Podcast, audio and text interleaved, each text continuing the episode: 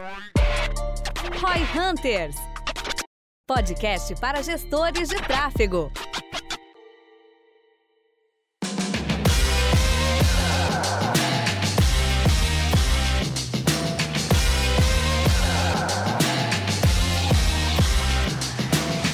profissão de gestor de tráfego hoje em dia está cada vez mais comum, mais falada. Temos comunidades aí, temos um monte de gente trabalhando com isso. Mas a questão é, o que é ser um bom gestor de tráfego? Eu quero falar um pouquinho mais sobre isso hoje com os nossos queridos colegas aqui no Roy Hunters. Eu acho que já que esse é o podcast para gestores de tráfego, nada melhor do que discutir um pouco da carreira desse profissional, tendo nós a nossa própria experiência atuando nessa área ou mesmo gerindo várias pessoas que prestam esse serviço ou atuam nessa área, acho que a grande maioria até presta esse serviço, e acredito que vai servir para você também que está querendo contratar alguém e ser o gestor, ou está gerindo alguém, ou quer montar o seu time, saber como avaliar, como talvez construir até um plano de carreira para esse indivíduo numa profissão que é tão contemporânea, vamos dizer assim.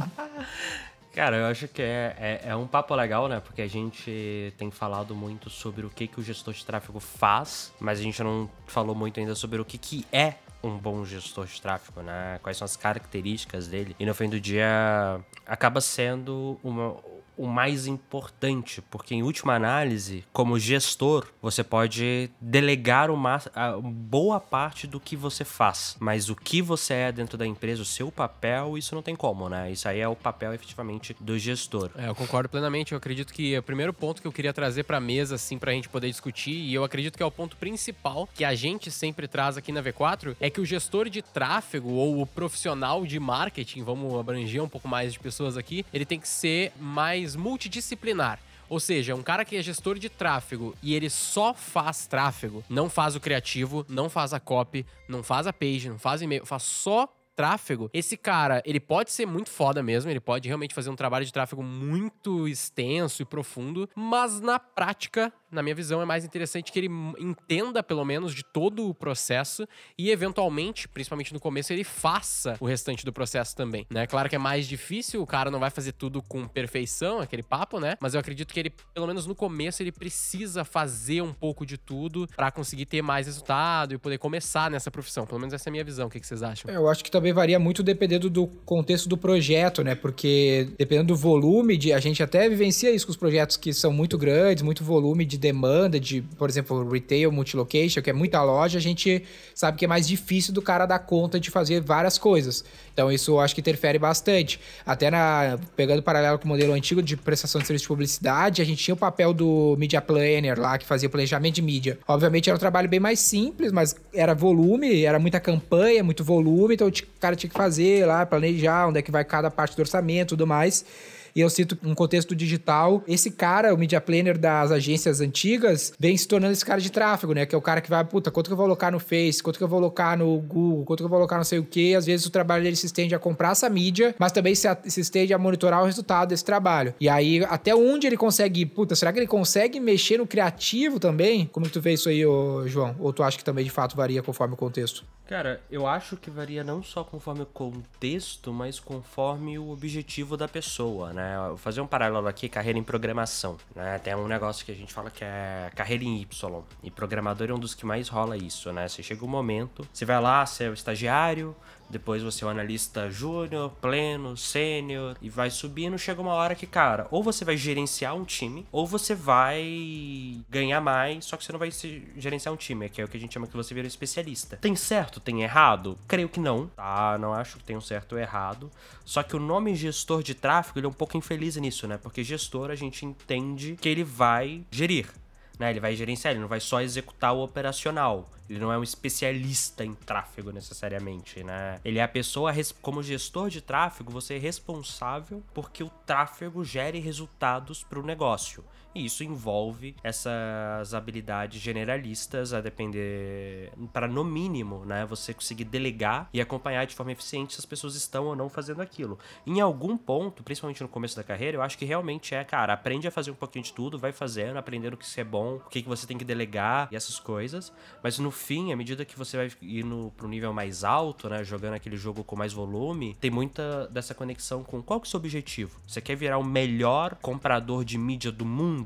Que não tem problema nenhum nisso, ou você quer virar um puta, quase que o CMO da empresa que entende de como fazer os diferentes canais gerarem resultado. E a depender da sua resposta, você vai ter necessidades diferentes de desenvolvimento de skills. Via de regra, eu iria pelo caminho mais do T-shaped mesmo, generalista, sei, muito, sei um pouco de muitas coisas e muito de algumas coisas. Acho que abre muitas oportunidades tu ser um cara T-shaped, né? Como o João falou, a gente falou em outros podcasts também, porque no fim das contas, tu vai tendo mais noção e tu também, mesmo que tu não faça, e aí até só pra eu me, me falar isso também, não necessariamente eu quero dizer que é errado, né? O que a V4 faz aqui é ser mais generalista, mais T-shape, mas não necessariamente é o correto, né? É só a nossa visão. E aí, só que isso nos dá uma. Vou usar um planasma aqui, mas nos dá uma visão muito melhor e mais abrangente do projeto, fazendo com que a gente consiga gerar então mais resultado para os nossos clientes na média, mesmo que a gente gente não faça tudo sempre com 100% de perfeição, porque é um ou, uma ou duas pessoas que estão fazendo aquele trabalho, eventualmente, na média dos projetos, a gente consegue ter muito mais oportunidades em cima disso se a gente tem a autonomia de fazer todas as partes do processo, né? E aí, quando eu falo todas as partes, eu, eu digo mais a parte marketing digital ali, né? Pages, funis de e-mail, campanhas e tal, e artes, né? Mas eu porque mais ou menos o drama, assim, por exemplo, em contas grandes, a gente vê que às vezes tem o profissional lá, esse, esse gestor de tráfego, ele mais uma vez, até o próprio certificado do Facebook lá é de Media Buyer, né? Que eles media, chamam. Media Buyer e Media Planner também. É, então, tipo, é meio que muito relacionado a isso. Só que se o cara, por exemplo, não se estende mais e tenta caminhar para ser mais um cara de growth como um todo, de ser como um CMO, o cara pode, por exemplo, ah, eu não vou me envolver entender, sei lá, como construir uma nova forma de fazer uma conversão offline, de como otimizar, fazer um, um CRO lá para otimizar a questão da página. É, é muito difícil pensar na atuação desse gestor de tráfego, ou seja lá como a chamar, sem ser um cara mais 360. Muito difícil, são raros. Tem até esse negócio. Existem projetos e contextos que isso é bem-vindo, mas eles são raros. Sabe, são raros os casos de, cara, tu só vai comprar a mídia. O que a gente fez pro Spotify era basicamente comprar a mídia, era bem ser um gestor de tráfego, cara, mas era, era a gente tem mil. A gente tem mais de mil projetos e foi. Eu não, não lembro outro. Foi o único projeto que só tinha essa função de, meu, tu só vai comprar mídia. É, esse exemplo tu falou de varejo um pouco, né? Tu falou, ah, no varejo é mais difícil o cara conseguir fazer tudo, né? No exemplo desse varejo que a gente toca que tem 160 lojas hoje, a gente quase não faz criativo, por exemplo. Então a gente faz muita campanha. Mas muita mas... conversão, muito BI, Exatamente, muito, muito BI, página. a gente tem que ficar treinando o time de vendas e tal, que é o que a gente se propõe a fazer, mas no fim das contas a gente não precisa fazer tudo. Mas é um projeto super atípico, é um dos 400 400 projetos. É, porque o que, que eu vejo aí? O cara que tá pensando, ah, eu quero ser um gestor de tráfego, eu quero fazer um projeto tipo do Spotify, que eu vou só comprar mídia. Legal, pode ser que dê, mas qual é a probabilidade de tu conseguir? É muito baixa, velho. É muito raro, tem um Spotify, entendeu? Não, e tem uma outra coisa aí, né, que é o seguinte... Uma coisa é você sabe fazer e não precisa fazer pelo contexto do projeto. E a outra coisa é você não saber fazer, né? Meio que assim, se você não faz, com o tempo você vai ficar. Invariavelmente, se você não tá fazendo na prática também, tá só na teoria, você vai ficar meio defasado. Mas é melhor você saber fazer e não precisar do que o contrário. Tem essa questão. E aí, outra coisa é analisar também, cara, quais são os seus objetivos maiores, que é aquilo que eu falei, pensa na carreira, para onde você quer se desenvolver, né? cara, se você não for multidisciplinar, fica cada vez mais difícil você conseguir crescer. Essa é real. Tipo, chega uma hora que, mano, esquece, vai ser quase impossível, especialmente pela dinâmica de mercado. E eu dei aquele exemplo de programador. Programador, quase todos né, eles acabam realmente se especializando muito em algo específico. Back-end, front-end, linguagens, estrutura, tecnologia, de, tipo, sistemas e tal. Então, como quase todo mundo se especializa é, muito, se especializar não é necessariamente um problema. Quando você vem para essa área de marketing, você vê cada vez mais uma tendência dos profissionais serem profissionais coringas, que são muito bons em algo específico. Tipo, eles sabem meio que fazer tudo, mas tem alguma coisa que eles são realmente fora da curva. Se todos os profissionais são assim, e você é o único profissional que é só muito bom em alguma coisa, na hora que você vai competir com um cara que é muito bom em alguma coisa e sabe das outras, você tá em desvantagem meio que por definição. Mas um, um, dos pontos que eu queria trazer também é relacionado ao quão estratégico é o trabalho do gestor de tráfego versus o quão operacional muitas vezes as outras coisas são, né? Porque, tipo assim, de hora homem, hora bunda, né? Vamos falar assim, hora bunda na cadeira de fazer campanha, a não ser que o teu projeto por si só seja muito extenso, como esse de 160 lojas, tu não tem, tipo, muita coisa pra ficar 24 horas por dia produzindo campanha se tu fizer só a campanha. É mais otimização, é bem estratégico, é bem. Eu não vou dizer fácil, porque não necessariamente Final é fácil. tuning. Como é que o Como é que é? Gustavo me ensinou essa expressão, final tuning, sabe? Final tuning? Não, é, tipo, de o um que pequeno ajuste. Ah, sim. É. Ah, sim, ajustes finos. Fine tuning, não final, caramba. Fa- é, não final, é, É, fine foi isso tuning. que eu é, disse. isso que eu tava pensando. foi isso que ele disse, vamos fingir que ele disse certo. É. Mas o ponto é que sim, tu acaba. Tu chega num momento. Tem aquela analogia da roda, né? Que eu não sei quem fez aí, mas eu sei que o Denner que me falou uma vez. Jim Mas. De quem? Jim Collins. Jim Collins, o próprio, ah, que tem aquela analogia ali da roda, né? Que tem uma, uma empresa, né? Muitas vezes ela é uma roda muito gigante, que tu tem que fazer muito esforço pra ela começar a rodar, mas depois que ela tá realmente rodando, tu vai só no fine tuning, né? Tu vai dando tapinhas na roda pra manter ela. É, todo grande projeto é isso aí, né? Exatamente, o tráfego, na minha visão, é muito disso também. São raros momentos que tu tem que revirar a casa e fazer tudo de novo.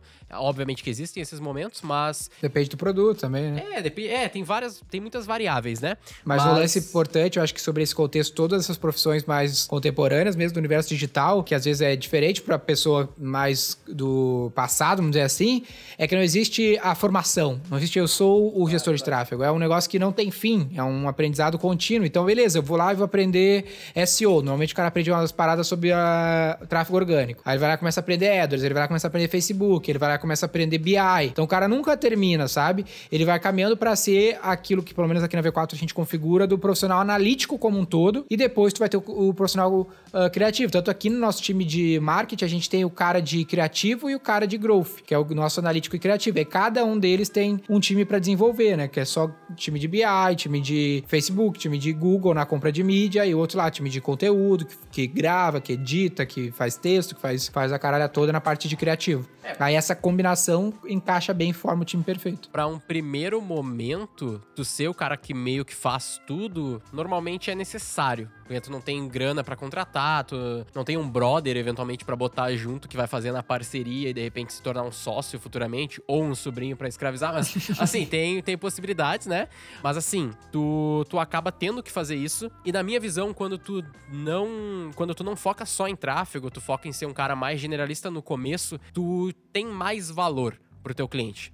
E a gente fazia, faz muito isso hoje aqui na V4 ainda, porque a gente pode vender para o nosso cliente que a nossa oferta, que a nossa solução, ela é completa. Ela é uma solução 360. Então, ah, eu preciso contratar uma agência para fazer minhas artes para as campanhas? Não, eu faço. Ah, eu preciso contratar uma outra empresa que eu vou pagar 10 mil reais para fazer um BI? Olha, se tu quer fazer um bagulho super mega foda, sim, talvez. Mas o básico a gente faz também.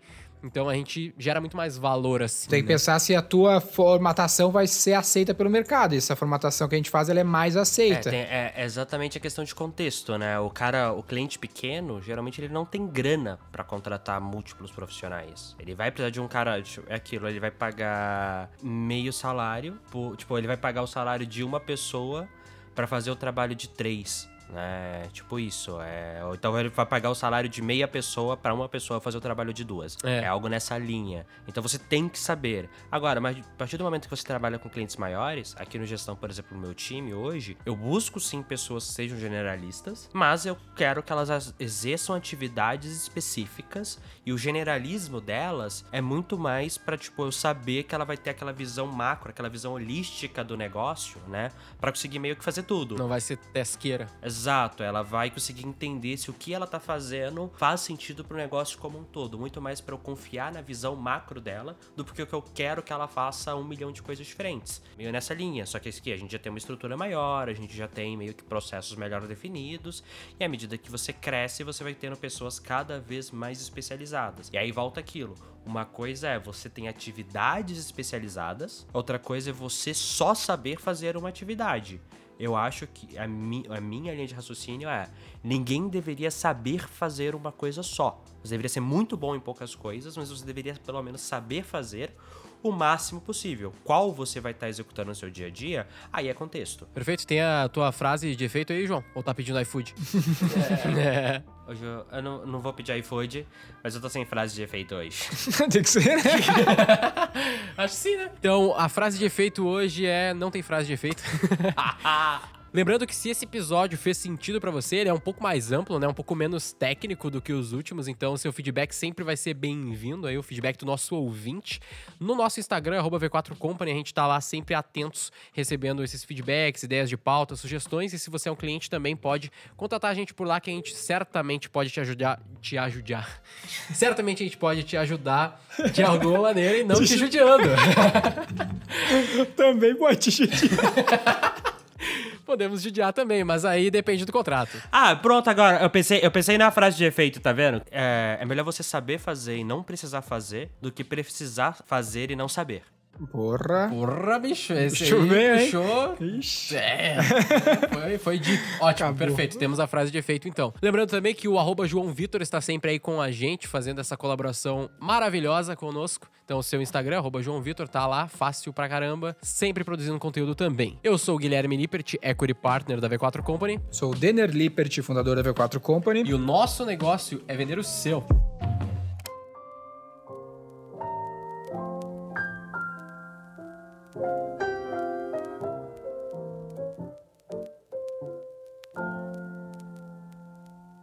Para saber mais sobre como a V4 pode ajudar o seu negócio, ou você que é profissional de marketing digital e quer saber como ser nosso parceiro, acesse v4company.com e saiba mais.